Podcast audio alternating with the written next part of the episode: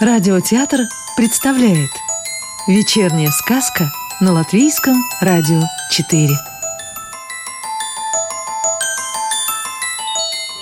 А сегодня послушаем сказку «Герой земляничной поляны» Сказочные истории про ежонка Елены Скуратовой.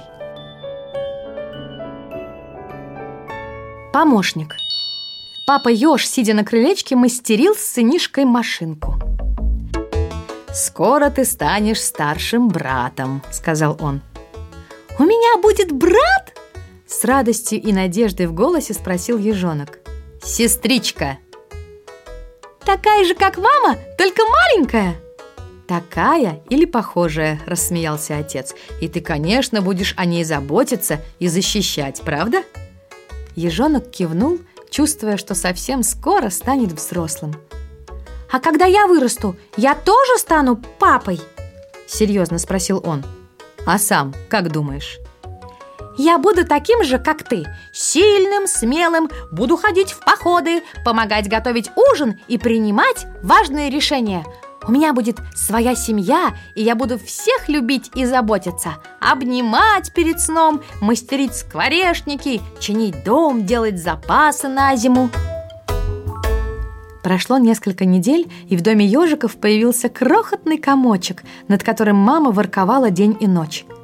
Поначалу ежонку нравилось сидеть рядом с кнопочкой, как они ласково называли сестричку, но вскоре ему показалось, что он никому не нужен.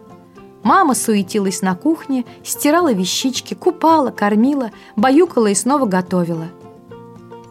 «Займись чем-то полезным», — как-то раз сказала она ежонку, попавшему под руку, когда грела молоко. «Я... я... я вытираю пол!» Нашелся сын, схватив тряпку и принявшись вытирать разлитое молоко. «Спасибо», — устало сказала мама. «Мамочка, ты поспи, а я побуду с кнопкой», — предложил ежонок. «Какой же ты у меня уже большой, настоящий помощник!» Мама поцеловала его в лоб, села в кресло возле кроватки и сразу же задремала. Ежонок посидел немного возле спящих мамы и сестры и вышел на крылечко. «Почему?» – думал он. «Столько сил уходит на их любимую кроху. Да, мамой быть тяжело, да и папой непросто, особенно сейчас, пока сестричка такая маленькая». Вот бы поскорее она выросла и смогла бы, как и я, маме помогать. И по ночам бы не плакала. «Что ты тут делаешь?» – спросил отец, который вошел в кухню с полной корзинкой грибов. «Я придумал, чем могу быть полезным». Отец глянул на плиту, где в котелке что-то булькало. На полу и на столе были рассыпаны мука, сахар и остатки овсяной крупы. «Я варю особую кашу, накормлю ей кнопочку, чтобы она скорее выросла», «Вот фантазер! Неужели тебе мама разрешила?» Папа Ёж внимательно посмотрел на сына. «Ну, ведь я уже большой, совсем как ты!» Возразил ежонок. В этот момент из котелка пошел дым.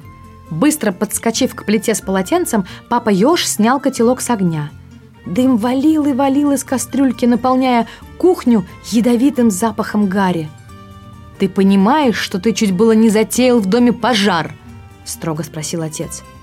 Ежонок растерянно смотрел на свою похлебку, на пол, усыпанный белой пыльцой муки, и никак не мог поднять глаз на отца. «Лучше предлагать помощь и делать то, о чем тебя попросили, а не самовольно придумывать очередной сюрприз», прозвучал словно гром папин голос. «А теперь марш убирать кухню, а потом в свою комнату математику учить!» Они все устали. Папа, мама, да и сам ежонок – от того, что Кнопка плохо спала и часто плакала, а каша, которую он придумал, теперь стояла в раковине, пригоревшая к дну котелка.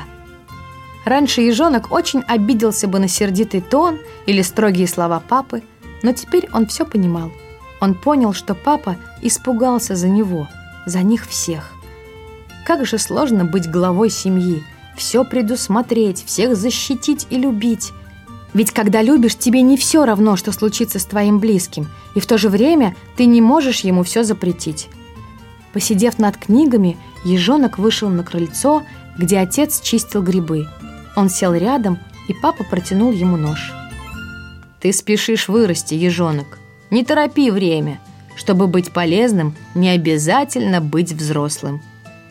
А что это такое? Быть полезным? Быть полезным значит найти дело, которое приносит тебе счастье и меняет мир к лучшему хотя бы чуть-чуть. Это значит быть милосердным и оставить после себя след, задумчиво произнес отец, глядя куда-то сквозь деревья. Это как собирать на полянке мусор или защищать лес от пожара, или помочь тем, кто попал в беду? Именно так, ежонок. Ты можешь быть полезным, читая сказки-кнопочки, собирая грибы, поддерживая порядок в своей комнате, потому что даже этими маленькими шагами ты делаешь наш семейный мир лучше, а потом сможешь сделать лучше и тот большой.